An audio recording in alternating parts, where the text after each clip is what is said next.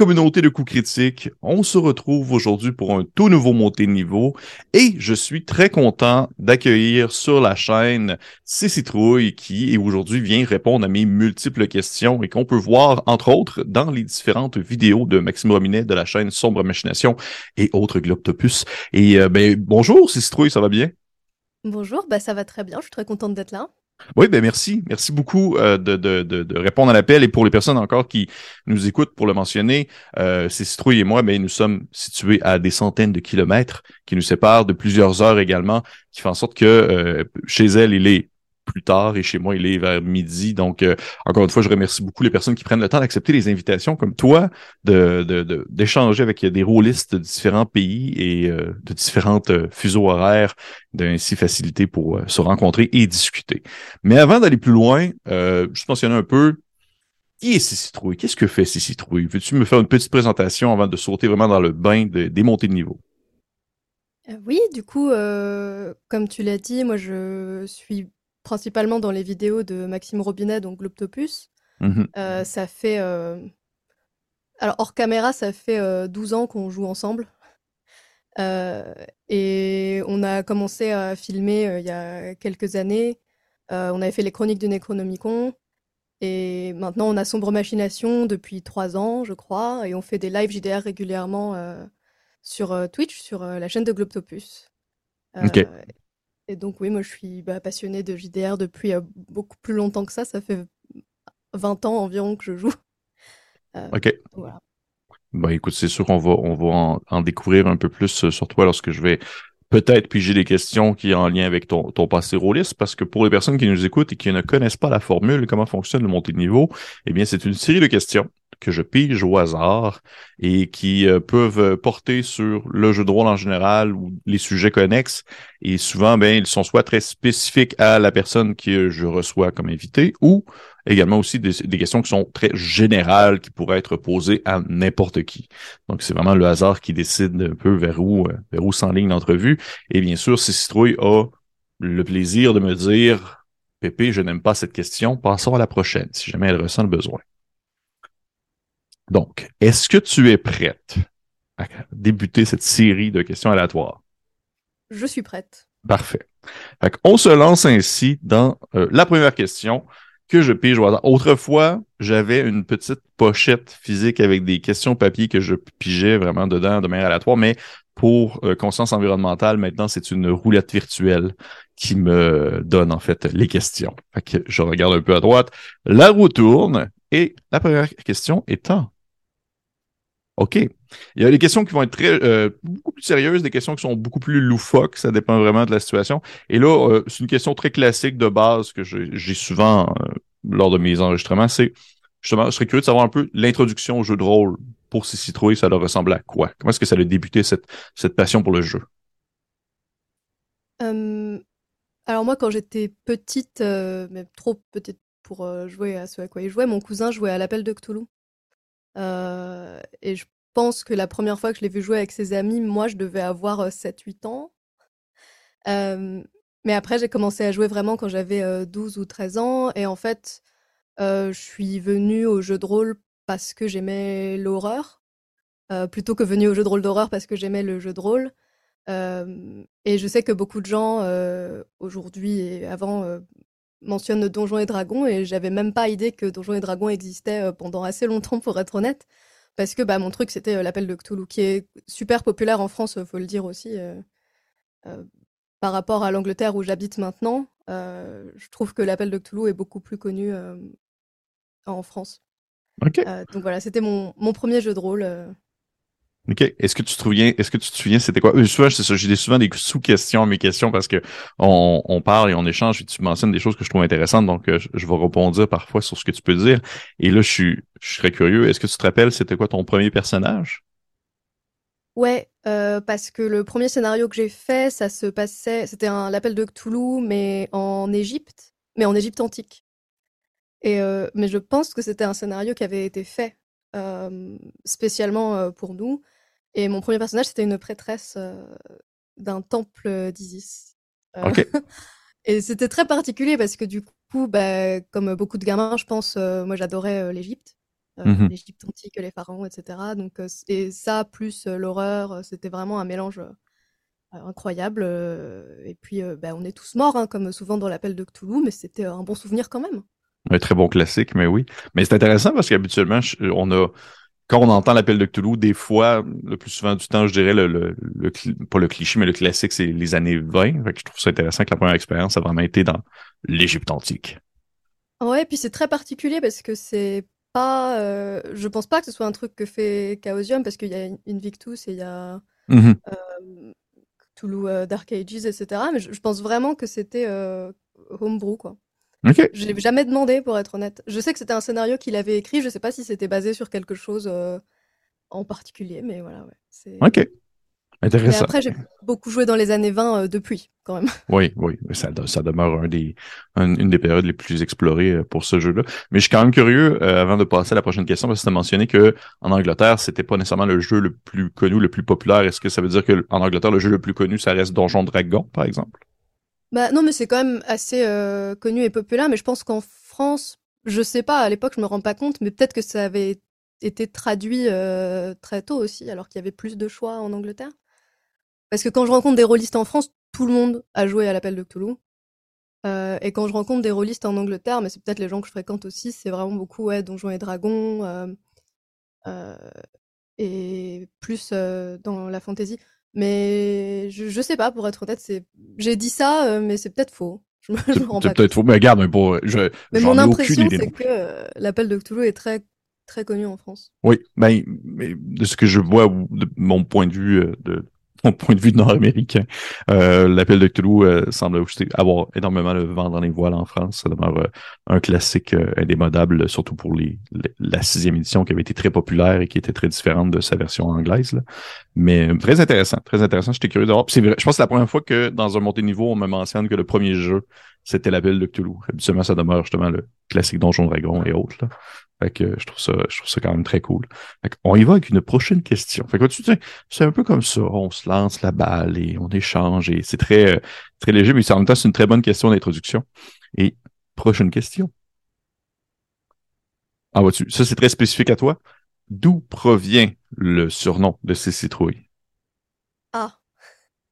Alors, euh, à l'époque, euh, en 2013, je pense, euh, Maxime avait une émission sur jeuxvideo.com, euh, le fond de l'affaire, sur laquelle je l'aidais. Euh, mais bien évidemment, étant du contenu sur jeuxvideo.com, je ne voulais pas utiliser mon, vrai nom. donc il a fallu me trouver un pseudo et une des... c'était pas la première fois qu'on se rencontrait avec Maxime, mais une soirée d'Halloween où on avait bien sympathisé. j'avais c'est ridicule. J'avais pris une petite citrouille qui était en décoration et j'étais venue vers lui et j'avais dit Je suis une petite citrouille et je fous la trouille. Voilà. Et donc. Euh... C'est ça C'est bah ça l'origine Voilà. Et du coup, quand on a dû me. Parce que mon prénom c'est Cécile, c'est pas un secret. Et du coup, quand on a dû me trouver un pseudo, on a fait bah, c'est Citrouille. Et puis c'est resté, euh, ça fait. Euh, bah, du coup, ouais, ça fait. ça fait 10 ans. Ah, OK. Ben, souvent, c'est comme ça que ça commence, les surnoms. Ça, c'est vraiment une question de circonstances et de, et de, de, moments. Mais euh, parfait. Maintenant, je, je, je, je me posais pas même la question. Fait que j'étais curieux de le savoir. Fait que la citrouille qui fout la trouille. Puis j'aime beaucoup Halloween aussi. C'est ma fête préférée. Donc euh, les citrouilles, il y mm-hmm. avait déjà quelque chose, quoi. Pas... Oh, il y, avait, il y avait un lien. Il y avait un lien à faire. Il y avait un lien à faire. un peu. un petit peu. Parfait. Donc, on y va avec une prochaine question. Euh, OK. Est-ce que tu as une. Ben, ça répond un peu à la question, c'est sûr. Là, on échange, il va arriver qu'il y a des questions que tu vas déjà préalablement avoir répondu dans d'autres circonstances, mais là, je comprends que tu as une appréciation pour l'horreur en général, que ce soit justement via les jeux vidéo, la littérature, le cinéma, ou bref, les autres médiums en général. Euh, oui, alors ça, ça dépend. Euh... Non, monsieur, en fait, c'est. J'adore l'horreur, euh, c'est de famille. Mm-hmm. Je regardais des films d'horreur avec mes parents. Je regarde encore euh, quand je rentre chez moi. Euh, et les jeux vidéo d'horreur, ça dépend vraiment. Mm-hmm. parce que je suis plus jeu très narratif. Mhm. Et pareil pour le JDR, je suis très jeu narratif, je suis pas trop 40 lancers de dés et 500 calculs pendant un combat parce que ça me sort vraiment de l'immersion. En fait, j'aime bien l'horreur parce que j'aime bien me plonger dans des histoires et dans des univers surtout. Et il y a plein d'univers dans l'horreur que j'aime bien, probablement plus que dans d'autres genres. mais par exemple, bah, là en JDR, à côté de moi, j'ai. Ah bah non, j'ai que des jeux d'horreur en fait. Non, j'ai Donjons et Dragons aussi. Ok, bah suis. Mais sinon, j'ai. Ouais, j'ai l'appel de Cthulhu euh, dans diverses formes. Euh, j'ai Tales from the Loop, c'est un peu de l'horreur aussi. Oui, bon, oui. Euh, Delta Green c'est vraiment un truc qui me parle parce que je pense que souvent dans l'horreur, il y a des super belles histoires humaines. Ça fait super kitsch ce que je dis, mais c'est vrai parce que c'est souvent des situations qui poussent les personnages à bout, que ce soit dans les jeux vidéo, dans les films ou dans les JDR. Et à l'inverse, il y a l'autre pendant de l'horreur qui est euh, ridicule, qui défoule. Moi, j'adore les films euh, gore, les trucs un peu ridicules, les séries Z. Euh, et j'aime bien aussi jouer Pulp, euh, où euh, voilà, on éclate du monstre. et je trouve que ces mhm. deux pendant-là de l'horreur, bah, c'est pas mal de ce que je consomme comme média. Ouais. Ben écoute, moi, pour vrai, je, je, comprends ce que tu veux dire, puis je trouve pas ça, je trouve pas ça kitsch dans le sens que il y a une, on dirait, il y a une capacité à aller creuser dans le genre humain puis de d'y montrer le pire comme le meilleur selon la situation. Là. Fait que non, je, je, je comprends, je comprends très bien l'attrait. Euh, ben, écoute, merci. J'étais curieux aussi de, savoir à ce moment-là. Et juste par curiosité, est-ce que tu as, justement, euh, je dirais peut-être un, un, dernier très bon film horrifique que tu aurais écouté, que tu as fait dire, ah oui, ça c'est inspirant euh, d'un point de vue d'horreur. Récemment? Oui. Hmm. J'ai pas beaucoup regardé de films récemment, moi. Je re-regarde beaucoup des films aussi. Bon, mais ça peut être ça aussi. Ça peut être ça aussi. Mais euh, j'ai revu récemment Midsommar avec quelqu'un qui ne l'avait pas vu. Et cette personne l'a détesté. Pour vrai? Pourquoi? Je suis. Mon amitié est en péril actuellement avec cette personne. Euh, je le dis. Parce que j'aime beaucoup Midsommar. Euh, mais ouais, je, pense que c'est. C'est peut-être trop pour certaines personnes ou trop étrange, je sais pas. Mais moi, je trouve que c'est un film qui, a une plongée lente dans l'horreur et qui est vraiment euh, incroyable. Mais bon. Est-ce que tu penses, selon toi, que la personne n'a pas apprécié Midsommar à cause de l'aspect justement un peu plus la, la, la, prise sur l'horreur est particulière parce que c'est comme le jour et euh, on s'entend que c'est il y a une espèce d'ambiance un peu fêtarde tout en étant on va dire entrecoupé de moments très violents. Est-ce qu'il y avait une raison pourquoi est-ce qu'elle avait pas aimé ça? Non, mais elle a trouvé ça ridicule. Je, je comprends pas. Vraiment, je comprends pas. Mais, euh, mais soit, hein, je pense qu'il y a des films euh, qui sont. Bah, je sais qu'il y a des films qui sont très bien et que moi, j'aime pas. C'est une question de goût aussi. Il y a des, choses, mhm. qui touchent, des choses qui touchent pas. Euh, voilà, quoi. J'aime bien regarder des films avec des gens, des films que j'aime avec des gens pour voir ce qu'ils en pensent. Donc, j'ai comment dire, j'ai créé cette situation moi-même. Hein. oh oui, ça permet justement de réévaluer ton amitié avec la personne. C'est parfait. Et eh oui. Euh, mais sinon, j'aime bien les séries d'horreur aussi. Donc là, j'ai regardé, euh, j'ai fini la saison 2 de Yellow Jacket. Euh, ok, oui. Il y a deux semaines, quelque chose comme ça. Je, pas, je ne l'ai pas encore commencé. Yellow Jacket. Je l'ai pas encore commencé. Il faudrait que je la, je la débute bientôt. J'avais écouté la saison 1, mais j'avais beaucoup apprécié.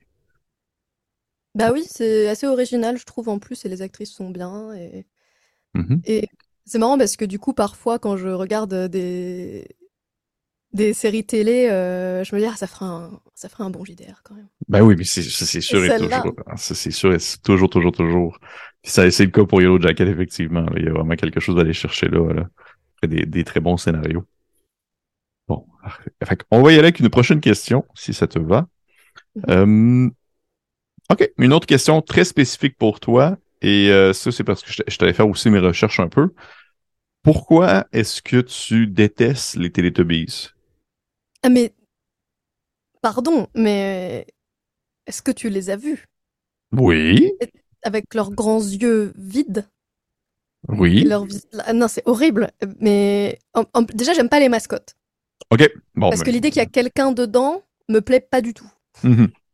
Mais vraiment, les Teletubbies, c'est le, le, summum de la mascotte pour moi. leur univers, en plus, n'a aucun sens. et ils sont... J'ai l'impression qu'ils vont venir kidnapper des gens et les manger, quoi. Je... J'ai vu la première mhm. fois ça quand j'étais petite, mais pas si jeune que ça, parce que ça a commencé, j'étais déjà assez vieille, je devais avoir, je sais pas, 8-9 ans, quoi. J'ai fait mhm. un cauchemar la première fois que j'ai vu les Teletubbies. C'est cauchemardesque comme situation et comme euh, créature. Je trouve ils ont des télés dans le ventre en plus et une antenne sur la tête. Est-ce que si t'enlèves leur combinaison, ils ont une antenne en chair comme ça? Euh, Je sais pas. C'est horrible.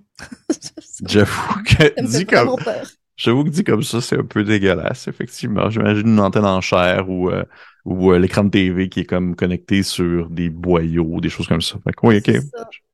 Je, je pense que j'ai vu trop de films de Cronenberg aussi. Mais ça me ouais je et c'est beaucoup de gens qui me disent mais c'est le soleil bébé qui te fait peur. Mais non je m'en fiche du soleil bébé c'est vraiment les Teletubbies et il faut savoir qu'ils sont absolument partout euh, quand tu t'y attends pas. Euh, j'étais sur un site de chaussures l'autre jour. Je scrolle tranquillement et tout d'un coup des chaussures Teletubbies je vais dans un Airbnb tranquillement dans une des chambres une peluche Teletubbies partout ils sont partout. Ils sont tout le temps là dans ta vie mais euh, Effectivement, c'est vrai qu'il y a un petit côté existence au Teletubbies quand on y pense. Il y a un petit côté, euh, petit côté vidéodrome. C'est vrai, vrai. Parfait. Bon, ben, merci, ça éclaire aussi ma lanterne. Je, comprends très bien. Je comprends le, le, le la, la, on va dire l'espèce de le dégoût pour les, les, les mascottes en général. Là. Je trouve que c'est, c'est, ça demeure une, on va dire, un concept assez particulier. Donc, on y va avec une prochaine question. Euh, est-ce que tu as une appréciation pour les autres genres dans le jeu de rôle? Qu'on parle, par exemple, de fantasy, de la science-fiction, autres, historiques peut-être même? Euh, oui, carrément. Euh, bah, la fantasy, j'aime beaucoup, mm-hmm. euh, même si c'est pas mon univers de prédilection forcément. j'aime bien Donjons et Dragons. Je trouve que la quantité de l'or, que c'est quand même super riche comme univers. Euh, après, j'aime beaucoup le Seigneur des Anneaux, donc euh, tout ce qui est JDR, un peu ambiance Seigneur des Anneaux, etc., ça me parle pas mal. Euh, et tout ce qui est historique, oui, mais souvent dans le cadre de l'appel de Cthulhu, honnêtement. Mhm. de quelque chose d'un. Je dis l'appel de Cthulhu, mais honnêtement, j'utilise pas forcément le système de l'appel de Cthulhu, surtout en live, mais j'aime bien ouais, pouvoir explorer différents, différentes époques à travers le JDR. Après, c'est difficile parce que quand c'est une époque qu'on connaît mal, Maintenant, les années 20, ça va. Je, je pense qu'on va connaître ça. Hein. Les années 20, euh, d'un moment, mais c'est vrai que ben là, j'avais été MJ sur euh, des campagnes dans l'Antiquité, par exemple, euh, parce que c'est une période que je connais quand même un peu.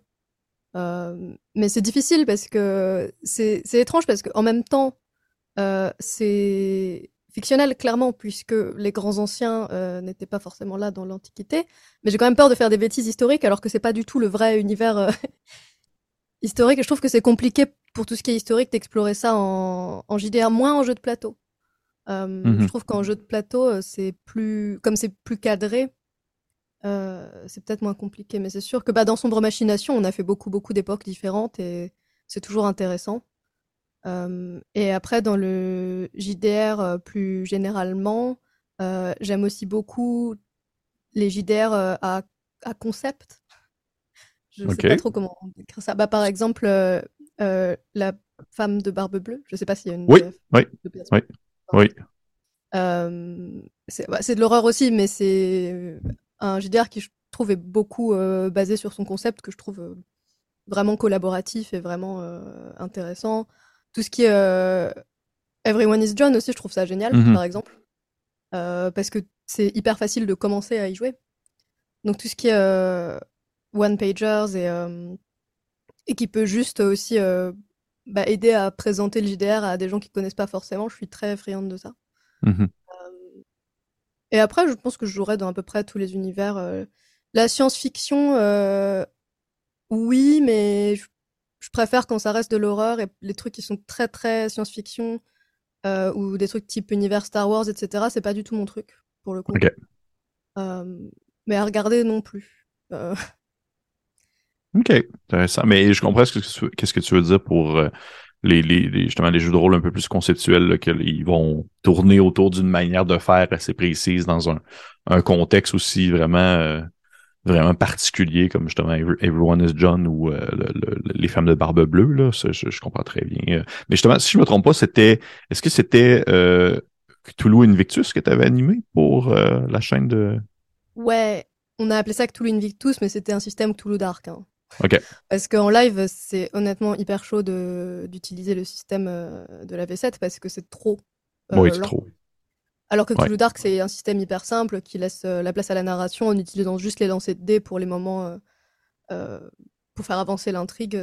En live, c'est juste la seule option pour moi parce que je suis pas MJ de base.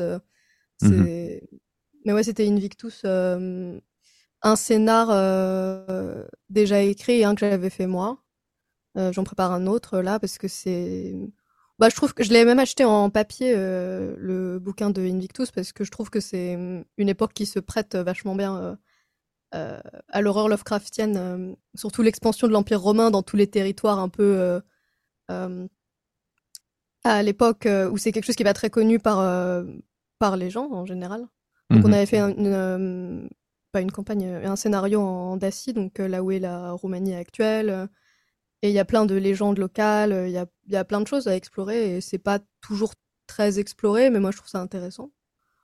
Est-ce que tu est-ce que tu apprécies, du moins, est-ce que, est-ce que ça fait comme un peu partie de ton plaisir aussi dans le contexte où justement tu vas animer un, un jeu de rôle qui va être dans un contexte assez précis de faire on va dire, les recherches en amont, justement, sur l'apport historique de la chose, même si on s'entend que ça demeure de la fiction dans un monde où les grands anciens euh, existent puis que ça se peut pas, mais il y a comme, est-ce que tu as le, petit plaisir d'aller chercher les petits éléments, les petits détails historiques euh, du moment?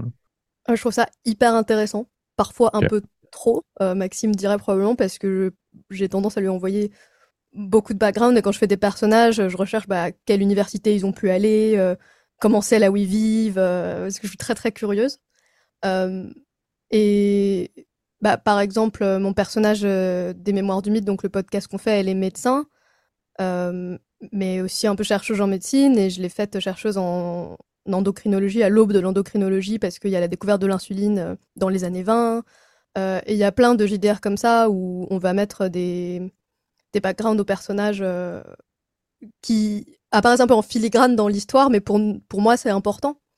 Euh, et du coup, si je crée mes scénarios, bah pareil, c'est important. Euh, pas forcément que ce soit historiquement euh, parfait, mais qu'il y ait des petits détails et, et, des choses que je sais moi, par exemple, qui vont aider. Si les personnages se baladent, par exemple, dans le monde que j'ai créé, ben, j'ai envie quand même de, de connaître un peu ce monde-là. Mm-hmm. Oui, je comprends. je trouve que c'est. Bah, pour l'éducation, je trouve que c'est bien aussi le JDR parce que euh, même quand j'étais plus jeune, bah, j'ai passé euh, des heures à rechercher des trucs pour mes personnages, euh, sur bah, dans les années 20, bah, la condition des femmes dans les années 20 aussi, parce que j'étais assez curieuse, parce que je faisais des personnages féminins la plupart du temps. et puis les, les États-Unis dans les années 20, la prohibition. et je pense que j'ai appris presque autant d'histoires en lisant des JDR que, et en préparant des JDR qu'en mm histoire, honnêtement. Non, mais pour être, je, trouve ça super intéressant, puis je trouve ça vraiment cool que tu le mentionnes parce qu'effectivement, je trouve qu'il y a un grand apport qu'on peut aller faire d'un point de vue d'apprentissage dans justement dans, dans l'histoire et souvent les scénarios qu'on peut mettre de l'avant. Là, je, je, le nombre de fois que j'ai, je me rappelle une fois, j'avais, je, devais écrire, euh, pas je devais écrire, mais j'avais écrit un, scénario pour euh, pour l'animer que ça se déroulait durant la voyons, la révolution, euh, la révolution américaine, j'ai fait des recherches en amont, mais sur des informations qu'au final, j'étais bien content de mettre, euh, mettre en pratique, mais que c'était pas tant important dans la partie non plus, là, mais que moi, en tant que maître de jeu, j'avais comme le plaisir de me dire, ah oui, c'est vrai, il mangeait telle chose euh, sur le terrain dans ces années-là, ta, ta, ta. Ça m'avait, ça m'avait, je trouvais ça bien stimulant, puis effectivement, il y a, il y a un bel apport en lien avec l'apprentissage, malgré le fait que ça demeure de la fiction, bien sûr, mais il y a tout, toujours un, on va dire, un petit background hein, euh, très historique euh, qui est intéressant à aller, euh, à aller titiller. On va dire ça comme ça.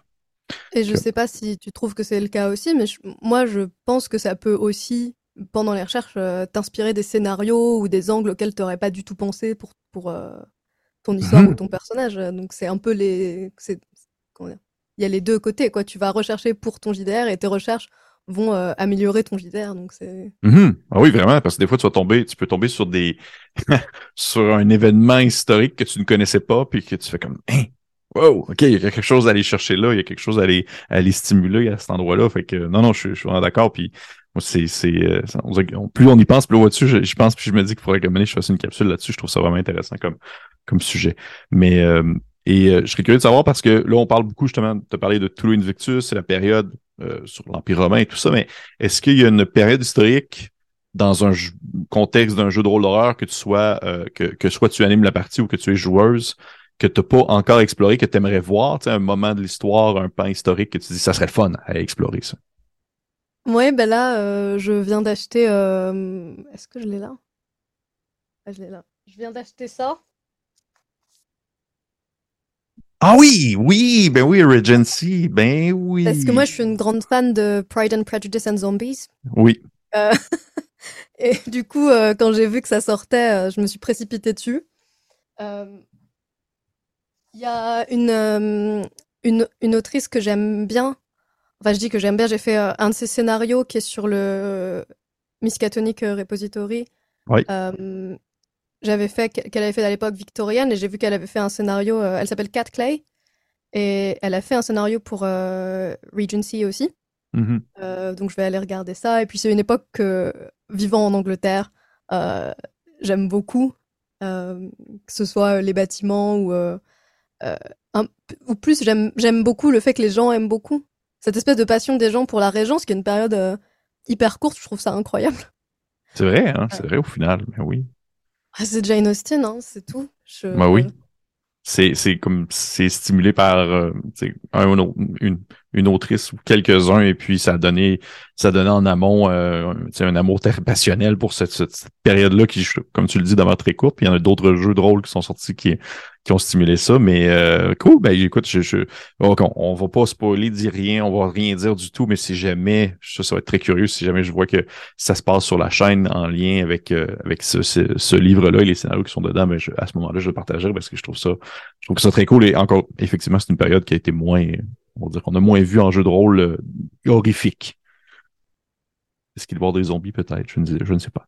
On va voir. On va voir. je pense que toutes les périodes peuvent être intéressantes à explorer. Mm-hmm. Euh, il y en a qui sont pas beaucoup explorées, je, je pense. C'est euh, tout ce qui est préhistoire. J'ai pas vu tant de trucs que ça. Il y a un JDR préhistoire, je crois. Oui, mais... Ben, y en, oui, mais il y, en, a quelques-uns. En France, il y a Worm qui est sorti il y a quelques temps. Ouais. Il y en a quelques-uns, mais c'est très souvent ça va aller ça va s'éloigner beaucoup de l'histoire pour aller vraiment près dans le, on va dire, le pôle préhistorique, là, avec, euh, où les dinosaures sont là et autre chose dans ce genre-là. Là. Ben c'est ça. Et, euh, et j'aime bien aussi. Hein. Oui. Mais c'est vrai que le côté. Euh, ben, parce que ça devait être un monde. Ça devait être un monde fascinant, en fait. Mm-hmm. J'aime vachement La guerre du feu comme livre. Oui. Et l'univers de la guerre du feu, si tu rajoutes des grands anciens, moi je signe. Enfin, je ah signe pas, pas pour Enfin, j'aimerais pas y être, mais j'aimerais bien y être. je comprends. Mais ça veut dire qu'il y, a un scénario dans un des livres de la sixième édition de l'appel de Cthulhu qui se déroule à la préhistoire? Ah ouais? Ouais, il faudrait que je le retrouve là. C'est dans un des euh, c'est un des livres de compilation de scénarios. Là. C'est souvent euh, ils en ont sorti quelques-uns que c'était juste plein de scénarios qui se déroulaient euh, à différentes époques. Puis je pense que c'est le livre de Étrange époque, justement, où... Euh, ah oui, mais je ne l'ai pas du tout. Je l'ai pas lu. Je vois ce que c'est, je crois. Mais ils en ont fait, ils en ont fait deux, non? Je sais plus. Je pourrais ça, je, je ne pourrais plus le dire, mais je sais qu'il y en a un que c'est vraiment un scénario qui se déroule à la préhistoire avec des pré-tirés de la préhistoire et tout ça. Là. Faudrait que je le vérifie. Mais je sais que les gens avaient comme avaient comme moins. Euh, je pense que le public avait comme été peut-être un peu moins euh, moins friand de cette approche-là, contrairement à à d'autres personnes. Moi, je trouvais ça, je trouvais ça intéressant. J'étais comme, ben oui, pourquoi pas? je trouve ça intéressant aussi, mais c'est difficile. Hein. Euh, après, ici, il y a plein de trucs que j'aimerais bien explorer et qui ont été explorés par euh, l'appel de Cthulhu. J'ai, euh, j'en ai un, c'est les années 20, je crois aussi, mais la Nouvelle-Orléans. J'ai un truc qui est dans les années 70, où j'ai le bouquin aussi. je trouve que, franchement, je trouve que toutes les époques peuvent se prêter au JDR. Mm-hmm avec leurs euh, différentes euh, superstitions et peurs. Euh, enfin, je dis au JDR, au JDR d'horreur, j'entends, parce que en vrai, c'est tout ce que je fais, on va pas se mentir. Oui. Voilà. on, a fait, on a fait Donjons et Dragons aussi, mais c'était très compliqué. C'était très compliqué. Mais oui, je l'ai retrouvé, ça s'appelle Maudite soit la ville. C'est un scénario dans l'étrange époque dans lequel les joueurs incarnent des personnages de la préhistoire. Mais j'ai aucune idée scénario plus. Je sais pas du tout comment ça se, comment ça se traduit. regarde. Parce qu'en plus, la préhistoire, il y a pas mal d'époques. Euh, ben oui. après, on connaît pas très bien, donc j'avoue que pour le coup, au niveau, euh, comment dire, euh, historicité, pour que ce soit correct au niveau historique, c'est pas trop possible. Donc je pense que tu te sens un peu plus libre à la préhistoire aussi. Oui, c'est ça. Au final, tu peux faire un peu. je pense que tu peux. C'est pas grave si ton arme est en silex puis qu'ils n'utilisaient pas encore le silex. Je pense pas qu'il y a des gens qui vont qui vont être en colère contre ça. Il n'y a pas tant de, de, de, de texte à ce propos. Si tu veux, on va y aller avec une prochaine question. Tu préfères. Euh, OK. Question, question quand même plutôt sérieuse. Euh, le, c'est quand même assez long. Mon Dieu, j'ai normalement écrit une question longue. Le jeu de rôle fut considéré longtemps. On va dire, là, je, justement, on, va aller dans le franglais, comme un boys club, un lieu où se retrouvaient, euh, on va dire, ensemble, surtout des hommes blancs, barbu comme moi, avec des lunettes comme moi, avec un chapeau noir comme moi. Et euh, on y voit tout de suite comme. Je serais curieux de savoir de ton point de vue. Est-ce que tu vois qu'il y a un certain changement tout de même qui s'y procède? Est-ce que tu as l'impression que tu perçois un peu plus d'initiatives de manière générale des différentes instances pour pouvoir mettre de l'avant une plus grande diversité de genres et de profils? Euh, alors oui. Dans le milieu anglophone, c'est euh, hyper clair, je trouve. Euh, parce qu'il y a des émissions à succès, tout simplement, je pense, comme Critical Role ou Dimension 20, euh, qui font un, bon boulot pour présenter des profils différents et des joueurs différents. Mhm. en France, comme j'y habite pas, et pour être honnête, je consomme très peu de contenu en français. Je sais pas, mais j'ai rencontré.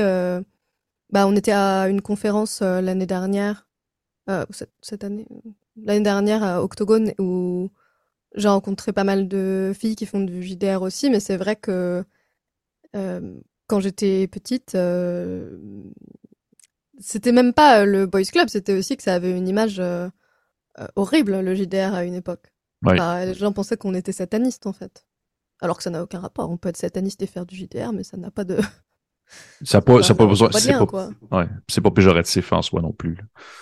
Non, non, mais c'est pour le coup, je trouve que l'image du JDR a beaucoup évolué et que ça a été, à mon avis, aidé par. Euh, je pense que c'est les deux, en fait, que la diversification dans le milieu du JDR a aidé à améliorer cette image et que l'amélioration de cette image a amené des profils plus variés dans le JDR. Mais mhm. je trouve, oui, euh, que par rapport à il y a 20 ans, euh, il y a beaucoup plus d'efforts aussi de la part des institutions. Par contre, j'ai l'impression que c'est plus ou moins deux mondes qui se fréquentent pas toujours, les anciens et les nouveaux. Euh, mais moi, je suis dans ma petite bulle en fait, donc je ne sais pas trop, honnêtement. Euh, mhm. mais on le voit parfois dans les commentaires où bah, Maxime les supprime quand il y a des commentaires très désagréables. Hein. mais il y a quand même un certain sexisme dans le milieu du JDR, mais dans le milieu du jeu vidéo aussi. oui, oui dans, Internet, euh, en fait, euh, généralement. Euh, donc, mais je trouve que c'est bien qu'il y ait de plus en plus de créatrices. Et surtout aussi, il y a eu un vrai effort de la part des éditeurs quand ils refont des éditions ou, ou des scénarios classiques pour les amener un peu dans la modernité. Parce que je trouve que le propos qu'on entend parfois de dire oui, mais à l'époque, c'était raciste ou à l'époque c'était sexiste, euh, bah, c'est complètement, euh, complètement con pour être honnête parce que déjà ils y étaient pas à l'époque euh, et mmh il y a, bah, en fait oui c'était raciste et sexiste et ça peut être abordé dans un JDR si tout le monde est d'accord sur ça, mais enfin c'est pas il y avait aussi des gens qui se battaient contre ça à l'époque il y a toujours des gens qui se battaient contre ça donc je vois pas le et puis, c'est aussi des, jeux, donc euh, bah, c'est bien que tout le monde puisse euh, jouer de manière euh, agréable et saine. et je vois pas ce que ça fait aux gens qu'on joue entre nous de manière agréable, saine, non raciste et non sexiste, en fait. Mais, mmh mais rien que dire ça en public, à chaque fois que je m'exprime là-dessus en public, quasiment, je me prends des commentaires. il, y a toujours, bah toujours au moins une personne qui va. qui va ouais. C'est pas grave, hein. c'est la vie. Mais, mais oui, pour le coup, je trouve que ça s'est euh, beaucoup amélioré euh, au fur et à mesure que euh, bah, le, comment dire, le, dialogue a avancé aussi. Mmh Puis je veux dire, au final, il y a aussi, comme tu le mentionnes toi-même, il y a des, initiatives dans le monde anglophone comme Dimension 20 ou Critical Role, mais je veux dire, vous, toi et Maxime et votre équipe au complet, vous faites partie aussi de, cette, de ces initiatives francophones qui aident à justement démocratiser et rendre ça plus accessible et je pense euh, apporter une certaine diversité. Là. Ouais, mais c'est pas si simple parce qu'il y a encore beaucoup de gens qui pensent. Euh... Enfin, c'est pas beaucoup de gens qui pensent, mais c'est que c'est pas. Euh... C'est pas encore un milieu hyper divers parce que je pense qu'il y a pas mal de gens qui regardent et qui se disent oui, mais c'est peut-être pas pour moi, euh, il n'y a pas beaucoup mmh de gens comme moi, etc. Mmh ça reste. Euh, je, pense aussi qu'il y a une image du JDR encore en France qui est teintée par euh, ce qui s'est passé dans les années 80-90. Chez certaines personnes, c'est resté, je pense, dans, dans certaines mentalités et je pense qu'aussi beaucoup de gens se rendent pas compte de la diversité de JDR, pas, pas de, enfin, du, nombre de différents JDR qui existent. Moi, je pense qu'il existe un JDR euh, pour euh, chaque personne. Il y a tellement de trucs euh, que tout le monde, comme les jeux de société, je pense que tout le monde peut trouver un, un jeu qui lui plaît. Pareil pour les mhm. jeux vidéo. Mais je pense que c'est, pour le coup, je pense que c'est très similaire au milieu du jeu vidéo où moins qu'avant, mais je pense qu'il y a encore beaucoup de filles euh, qui se disent que c'est peut-être pas forcément un milieu très agréable euh, pour être une femme, mais c'est le cas. Euh, les lobbies de code, etc. Enfin, les lobbies, pas les lobbies lobbying, les lobbies. Les, les, hobbies, les, les, les passions, les, les, les passe-temps. Non, non, les, les, les. Là où il y a les chats vocaux. Ah, ok, ok. Et tout ça. Je sais pas comment ça s'appelle. C'est une chambre d'at. Ouais, ouais, ouais. Mais je sais de quoi tu parles, je, comprends. Ah, tu vois, dès qu'il y a une nana qui parle, euh, elle se fait, euh, elle se fait embêter en général, mais. Ouais. Mais bon, bah, de toute façon, ça a toujours été comme ça sur Internet, euh, d'où la bonne blague à l'ancienne. C'était quoi C'était la règle 30, quoi. Il n'y a pas de femmes sur Internet? Alors qu'on était déjà toutes là dans les années, au début des années 2000, en fait. Mais, mais aujourd'hui, il y a des femmes sur Internet et elles sont présentes et, et elles se cachent plus, ou beaucoup moins. Mm et c'est pareil dans le jeu de rôle, je pense, parce que pour le coup, les groupes que je connaissais, il y avait des filles euh, euh, qui jouaient au jeu de rôle déjà à l'époque. Euh. Mais c'était pas très mainstream. Oui, je comprends.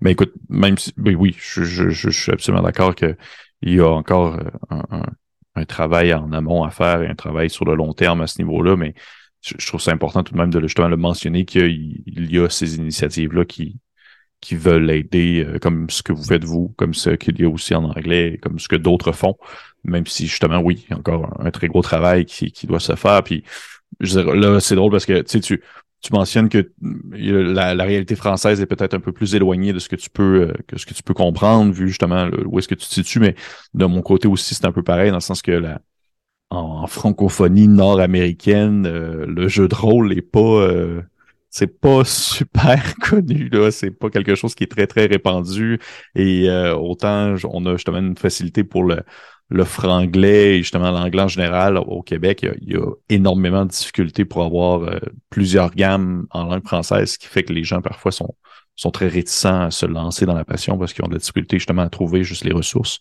pour le faire. Mais il y a un travail qui se fait, puis euh, je suis sûr que ça va, ça va continuer dans ce sens-là. Et euh, c'est très cool de voir aller ce que vous faites pour justement aider en ce sens. Et après, je sais pas euh, à quel point c'est dur de trouver une table aussi quand on n'a jamais joué et qu'on veut commencer. Je sais pas comment c'est ni en France ni au Québec, mais je pense que c'est le frein à l'entrée dans le JDR a peut-être été enlevé par tout ce qui est en ligne. Mmh Parce que je pense qu'avant, bah, il fallait aller trouver un groupe de JDR qui jouait dans ta région, etc. Et aujourd'hui, comme tu peux jouer sur Discord ou sur euh, euh, Roll20 ou, ou je sais pas du tout comment ça marche, mais mais les autres. Il y a moyen quoi de trouver. Et puis les éditeurs de jeux aussi proposent des tables pour jouer à leurs jeux virtuels. Je sais mhm. que il y a un JDR qui s'appelle Mir, avec qui on a bossé nous et que dont j'aime beaucoup l'univers. Eux, ils font ça sur leur Discord, ils proposent des parties. je crois que Mothership, il fait ça aussi. ou en tout cas, les gens peuvent se rencontrer en ligne pour organiser des parties en ligne. Et ça, je pense que ça aide aussi, pour le coup, à la diversité parce que ça fait moins peur. Euh, la première fois que tu joues ou si t'as pas trop joué, d'être chez toi en ligne et de pas devoir aller euh, dans un endroit inconnu avec des inconnus ou potentiellement euh, tu sais pas si t'es en danger ou pas ou si t'es un peu anxieux, ben c'est dur. Alors que là maintenant, je pense que ça, ça, ça a beaucoup aidé. Je pense que Internet a fait. on parle souvent des problèmes d'Internet, mais je pense que ça a fait beaucoup de bien aux jeux de rôle aussi. Oui, puis la, c'est plate à dire, mais la pandémie aussi, ça a comme poussé un peu au développement de ces différentes choses-là. Mais euh, oui, effectivement, être chez soi pour le tester la première fois, ça reste que tu es dans ton petit safe space puis que tu peux tout de même participer à une partie. Mais est-ce que de ton côté, tu as euh, l'occasion de jouer beaucoup en présentiel ou tu es surtout en, distance? Ouais, moi, j'ai même pas l'occasion de jouer euh, sans que ce soit filmé en général de nos jours. Ok. Euh, parce que quasiment tout ce qu'on fait euh, en JDR, euh, c'est filmé. Ok. En vrai, tout ce qu'on fait en JDR est filmé ou enregistré. Ok. C'était une, de mes, une de mes prochaines questions, c'est que si tu avais le temps d'avoir une partie à l'extérieur des enregistrements, mais ça répond à ma question que non, de ce que je comprends. Pas tellement, parce que comme c'est pas mon travail du tout, mm-hmm. mais Maxime non plus d'ailleurs, hein, aucun d'entre nous, on est à plein temps là-dessus. Euh, on est une toute petite équipe. Euh, les gens disent souvent oui, ben merci à l'équipe technique. Il n'y a pas d'équipe technique. Euh, en tournage, il y a Maxime, les joueurs et Alexis. Et, mhm. ben, puis voilà, en fait, on porte le matos, on fait tout tout seul. donc j'avoue que les moments où on n'est pas en train d'enregistrer et de jouer, souvent on discute, on mange, on rigole. Euh, et on s'amuse pas à essayer de se coordonner tous pour faire euh, des parties euh, pas enregistrées. C'est un peu triste parce que c'est vrai que c'est chouette aussi de jouer sans pression, mais ça fait longtemps, longtemps qu'on l'a pas fait. C'est quand la dernière fois que tu as eu l'occasion de faire une partie qui était hors stream? Il y a deux ans, je crois. Ok. Ah mon dieu, quand même. Ah, ouais. Bah mais bon, j'ai mon boulot et puis j'ai c'est ma propre faute, mais j'ai pas mal de d'autres hobbies. Ben oui, c'est correct aussi. Euh, donc euh, voilà. OK. Ben, écoute, je, te souhaite tout de même d'avoir l'occasion, euh, peut-être prochainement, de, faire une partie hors ligne, si jamais. Écoute, je réfléchis à combiner ça avec mes autres hobbies, parce que par exemple, j'adore la randonnée. Est-ce que j'irais pas faire des parties de JDR en marchant? Je ne sais pas. Ben, peut-être en haut, en haut, de la colline ou en dessus, au sommet, ça pourrait se faire. Ça pourrait se faire on va y aller avec une prochaine question. Et malheureusement, je vois le temps passer, ça a passé quand même vraiment vite. On arrive quasiment déjà à la fin. Désolé, je parle beaucoup. Mais non, mais au contraire, moi, je préfère ça. Je préfère, je préfère quelqu'un qui parle beaucoup.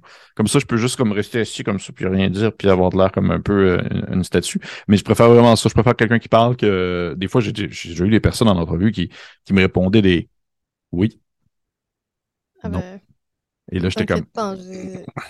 J'ai été journaliste dans une autre vie. Euh, je connais bien le l'interviewer. L'interviewer. ne peut pas te répondre. Ouais. non, j'apprécie ça, j'apprécie ça. Mais justement, euh, en sachant qu'on s'approche tranquillement de la fin, je vais, il y a une question que je vais quand même cibler précisément dans le lot que j'avais écrit parce que je suis vraiment curieux de le savoir de ton point de vue. Quelle est la, la sombre machination que tu as trouvée la plus effrayante à jouer? Alors, je vais faire deux réponses une qui va être très vague, parce que ça sort dans très longtemps, je pense. Ah, ok. Et une autre sur un, autre, euh, une saison qui est sortie, mais il y a une saison qu'on a tournée là, il y a pas longtemps, où j'en ai rêvé. Oh shit, ok. Tellement ça m'a choqué, euh, enfin choqué, euh, pas dans le sens horrifié, mais vraiment à la fin, j'étais encore là. donc on a, on a tourné une saison récemment qui est moderne, euh, où on est en tenue euh, militaire, etc. Un truc assez différent de ce qu'on fait d'habitude. Et où esthétiquement, c'est euh, badass. Quoi, Et par contre, émotionnellement, c'était une des pires. Ok. Pour mon personnage. Et du coup, c'est un personnage qui est resté après avec moi, pour le coup. Ok. et sinon, le dernier épisode, enfin la dernière époque de l'abysse du temps, où c'est les deux sœurs jumelles qui se retrouvent dans une grotte à la fin. Ça, c'est la sombre machination qui m'a peut-être... parce que c'est quelque chose qui est tellement JDR où ce qui arrive est terrible et c'est sur un lancer de dés mmh. que tout s'écroule. Et en plus, c'était très particulier parce qu'on était vraiment dans une grotte, du coup, on avait froid, euh, on était fatigué, euh, on était euh, au bout parce que bah, l'histoire arrivait au bout aussi, nos personnages étaient en conflit et là, il y a ce lancer de dés et bam, une fin absolument terrible pour les deux jumelles. et ouais, donc c'est l'abysse du temps 2021 ou 2022, la dernière saison 4 de l'abysse du temps. Mmh OK. Qui m'a le plus. Euh, le plus marqué. Ben, ça, j'en je, avais déjà parlé avec Maxime, puis je, je le félicite pour, mettre euh, une ambiance aussi tangible que dans l'endroit où vous jouez. C'est vraiment l'endroit où se déroule la partie, presque. Là mais euh, ça peut venir influencer. Mais c'est, c'est, euh, tout ça va être dans la description de la vidéo pour les personnes qui nous écoutent et qui n'ont jamais écouté de Sombre Machination. Je conseille fortement d'aller jeter un coup d'œil. Pour ma part, ça a été des très belles découvertes l'année passée. Et euh, je pense qu'on a le temps pour une dernière question. Ça te va? Bien sûr. Ça te va? Et on va vraiment y aller au hasard, comme ça, ça se peut que ça se fasse patate puis que ça soit vraiment pas intéressant, mais j'espère que oui. On y va avec une dernière question. Hum... Ah, ben vois-tu, tu l'as mentionné un peu tout à l'heure, mais je suis quand même curieux de revenir sur le sujet aussi. C'est quelle importance est-ce que tu accordes au système de jeu en soi?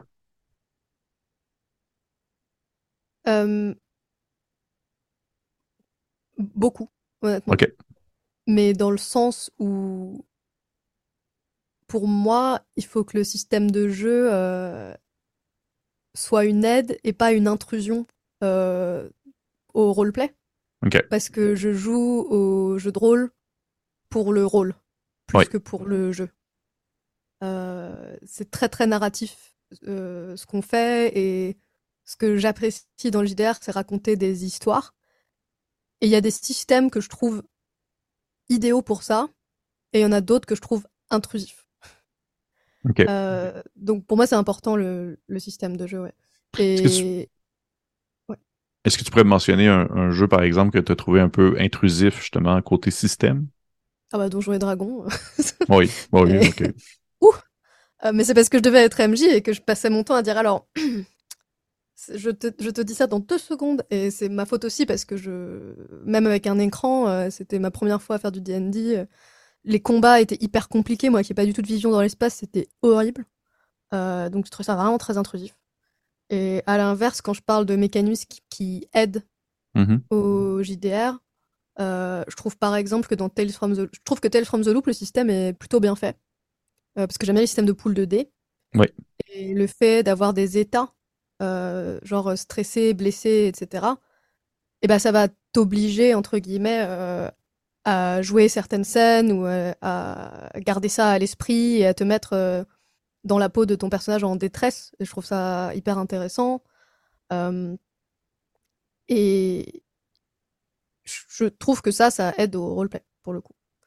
Euh, dans l'appel de Cthulhu, euh, il y a des choses qui. Le, la V7, enfin le classique, mhm. il y a des choses qui, je trouve, aident au roleplay et des choses qui n'aident pas.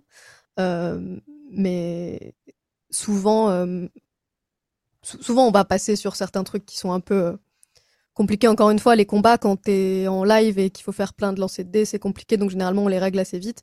Par contre, euh, je trouve que le, la fiche de capacité est, est bien faite dans l'appel de Cthulhu et que ça t'aide à réfléchir à qui est ton personnage quand tu fais la création de perso.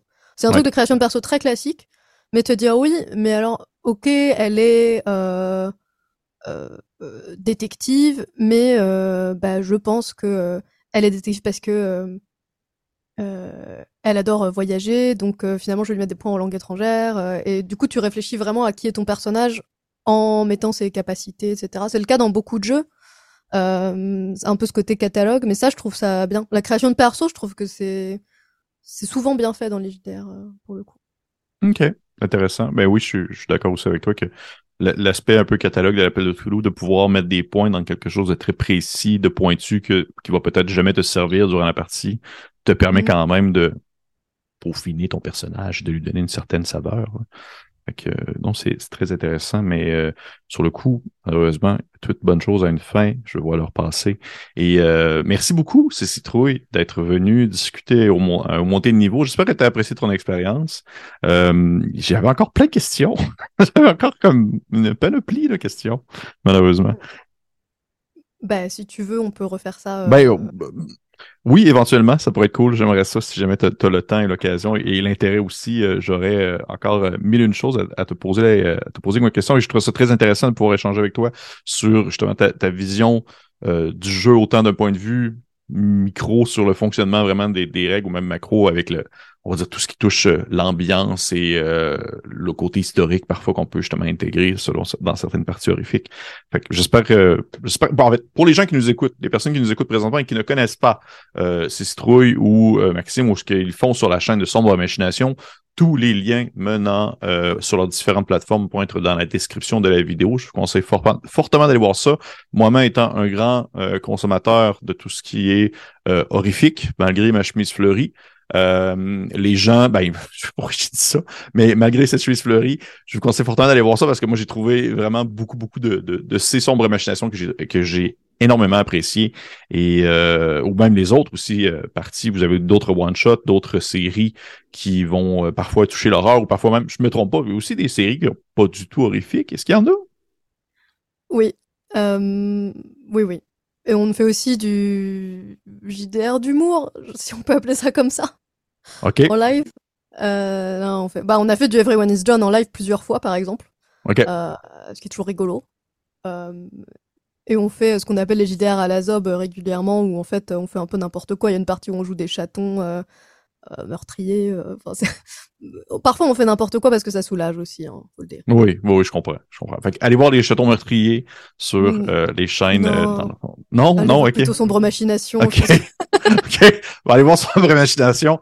Et en dernier, si jamais vous avez l'occasion, allez voir les chatons meurtriers. Ça pourrait être, euh, si c'est un peu plus votre style. Fait encore une fois, merci beaucoup, Citrouille. Merci aux personnes qui nous écoutent présentement. Je vous conseille fortement de, bien sûr, comme d'habitude, le petit message de, fin de fin d'enregistrement, de, de liker, partager, commenter. Si vous avez des questions, mettez-les en commentaire. Ça va me faire plaisir de répondre. Si vous avez des questions aussi pour ces vous pouvez aussi les mettre en commentaire. Il va peut-être les voir. Et pour les autres, on se dit à la prochaine. Au revoir.